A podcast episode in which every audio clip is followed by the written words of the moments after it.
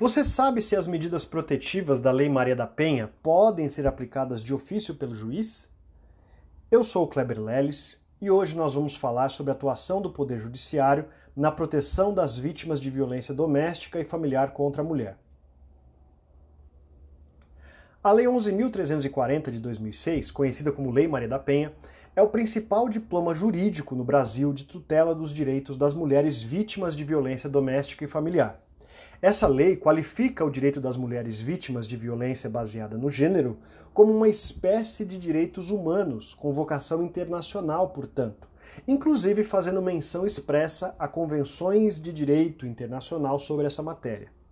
O sujeito passivo da violência doméstica, objeto da Lei Maria da Penha, é a mulher. Já o sujeito ativo pode ser tanto o homem quanto a mulher, desde que fique caracterizado o vínculo de relação doméstica, familiar ou de afetividade. A lei define a violência doméstica e familiar contra a mulher como sendo qualquer ação ou omissão baseada no gênero que lhe cause morte, lesão, sofrimento físico, sexual ou psicológico e dano moral ou patrimonial, seja no ambiente doméstico, familiar ou em qualquer relação íntima de afeto. A jurisprudência do STJ já pacificou o entendimento de que, para a configuração da violência doméstica e familiar prevista no artigo 5 da Lei 11.340, não se exige a coabitação entre o autor e a vítima.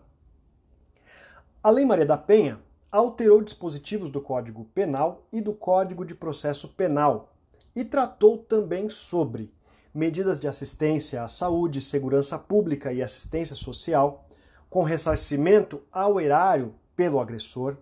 a disciplina sobre o atendimento pela autoridade policial,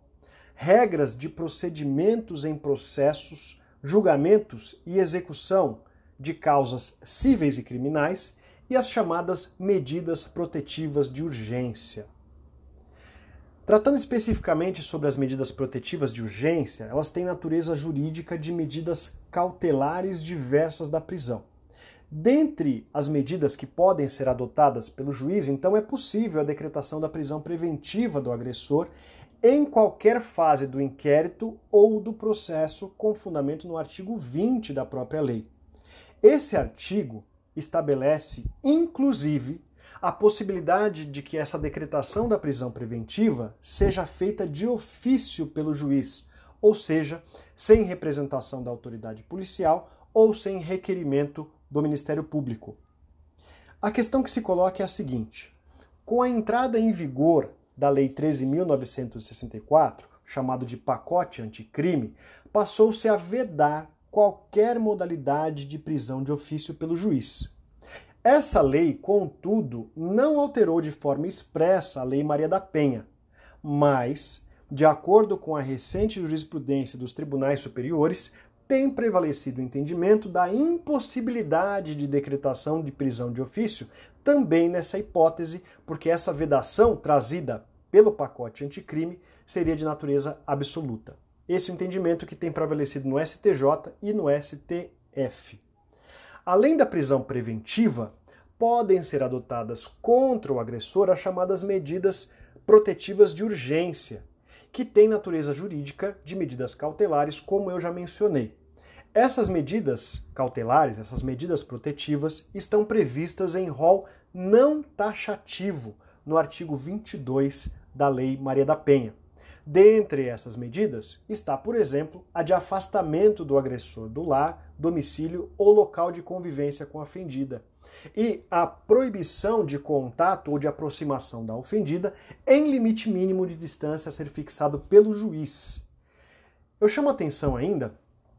a duas medidas protetivas incluídas no ano de 2020 pela Lei 13984, que são as de comparecimento do agressor a programas de recuperação e reeducação e acompanhamento psicossocial do agressor por meio de atendimento individual ou grupo de apoio.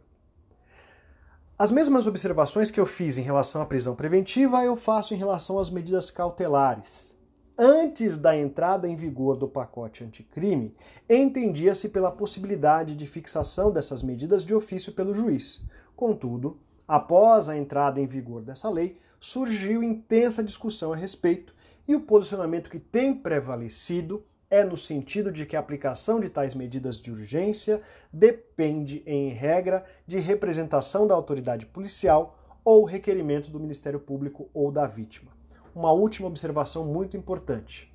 Uma importante modificação na sistemática de concessão das medidas protetivas de urgência foi introduzida no nosso ordenamento pelo artigo 12C da Lei Maria da Penha, que prevê a possibilidade de que a medida de afastamento do agressor do lar, essa medida específica, seja aplicada de plano pelo delegado de polícia,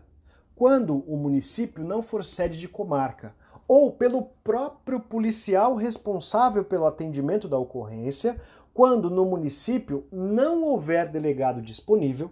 quando verificada a existência de risco atual ou iminente à vida ou à integridade física ou psicológica da mulher em situação de violência doméstica e familiar ou de seus dependentes. Nestes casos, de aplicação da medida de forma imediata pela autoridade policial ou pelo policial responsável pelo atendimento da ocorrência, o juiz será comunicado no prazo máximo de 24 horas e decidirá, no mesmo prazo, sobre a manutenção ou revogação da medida aplicada, devendo dar ciência ao Ministério Público concomitantemente. Por fim,